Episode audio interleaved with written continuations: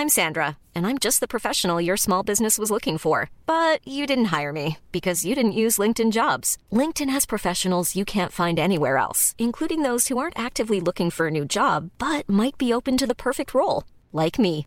In a given month, over 70% of LinkedIn users don't visit other leading job sites. So if you're not looking on LinkedIn, you'll miss out on great candidates like Sandra. Start hiring professionals like a professional. Post your free job on linkedin.com/people today.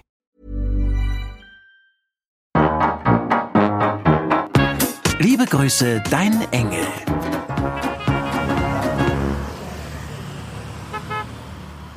Odin, mein Engel, frag mich doch mal bitte, wie geht's dir, Frierchen? Du? Wie geht's dir, Frierchen? Ich? Meine Fresse, gut, dass du fragst, Engel. Ich habe drei Antworten in petto. Mein Schreibprogramm schlägt gerade übrigens Pesto anstatt Petto vor, gefällt mir. Alle drei gleich wahr, gleich aktuell und außerdem gleichermaßen irrelevant.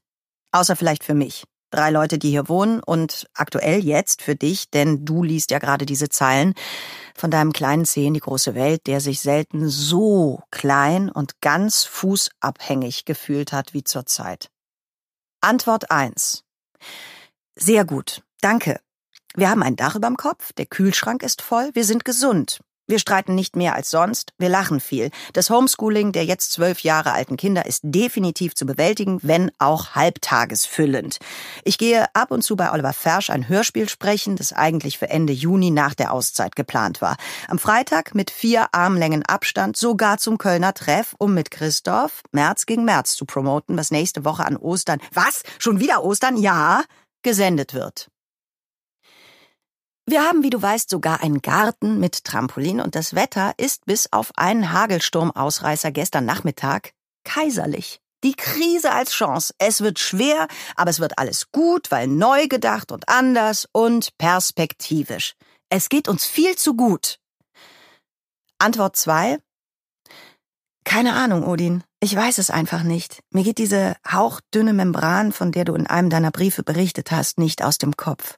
Die ist gespannt ordentlich. Ich fühle mich schwach, meinungslos, oft fahrig und auf eine merkwürdige Art herdengesteuert. Das verursacht mir sowohl Unwohlsein als auch Sorge. Ich habe das Gefühl, dass ich mich ganz anders mit dieser Sache befassen muss, weil ich immer nur Nachrichten, Meinungen und Oberflächen streife. Das kann keine Lösung sein. Diese ganzen Menschen in Angst, Trauer und Einsamkeit. Ich muss unbedingt endlich ein Buch lesen, was eindeutiges. Die Politiker tun mir auch schon leid, ist doch irgendwie ein trauriger Beruf.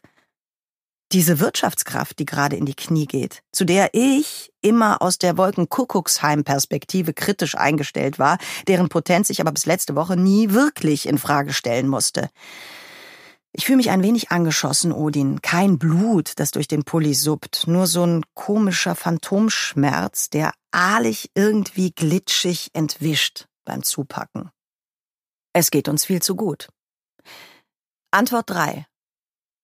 Willst du mich verarschen, du Penner? Was soll die Frage? Mir schwillt dermaßen der Kamm, dass ich kurz davor bin, Frau Merkel eine WhatsApp zu schicken. Nein, ich habe ihre Scheißnummer nicht. Aber vielleicht will ich eben doch, entgegen jeder individuellen Vernunft, amtliche, elitäre Ansprachen jeden verkackten Abend wie die Herrschaften sich das eigentlich alles vorstellen und ob das mit diesen ganzen Maßnahmen und wenn ja, in welcher Relation zu was steht. Ich will mal höflich nachfragen, ob außer Dr. Drosten irgendjemand nachdenkt, was wird, ob es irgendwelche Pläne gibt, ob man über Alternativen nachdenkt, wenn der Betrieb der Republik wieder aufgenommen wird, also abgesehen vom bisherigen sehr kurzfristigen Plan von äh, Legislaturperioden und Klopapierbeschaffung. Wenn ja, was sind denn die Pläne für Europa, Dänemark und den Kölner Süden abseits von Banken und Außengrenzen schützen und selbigen Geld hinterherwerfen, sich ansonsten verstecken hinter Paragraphen und Bürokratie, die ja leider, leider große Themen wie äh, Digitalisierung, humanen Kapitalismus und langfristige Maßnahmen zum Weltfrieden unmöglich machen. Ich hasse es, doof rumzustehen in dieser irren Zeit ohne klare Meinung und mit so äh, Pseudo-Solidarität. Obwohl ich Klatschen grundsätzlich okay finde. Sogar im Flugzeug. Echt? Ich mach da immer mit. Einfach als Dankeschön an die Crew. Warum denn nicht, ihr Hipster? Ich kenne die ganze Scheißweltpisser. Ist doch nur Thanks I traveled with Eurowings. Herrgott, ich hasse Klopapierwitze. Wirklich. Ganz schlimm. Danke, Odin, dass du dir das angehört hast. Ich gehe jetzt ins Bett. Du bitte auch. Schlafen wird immer noch unterschätzt. Habe ich dir jemals erzählt, dass ich alle, wirklich alle Sorgen meines Lebens wegschlafe? Es funktioniert. Johannes hat mich deshalb schon fotografiert, also schlafend, weil er nicht glauben konnte, dass ich mitten im Satz, mitten im Streit wegpenne. Gesegnet seien die Träumer. Gute Nacht, Odin, ich vermiss dich. Laurel Lightfoot. Ach Quatsch. Stets dein Frierchen.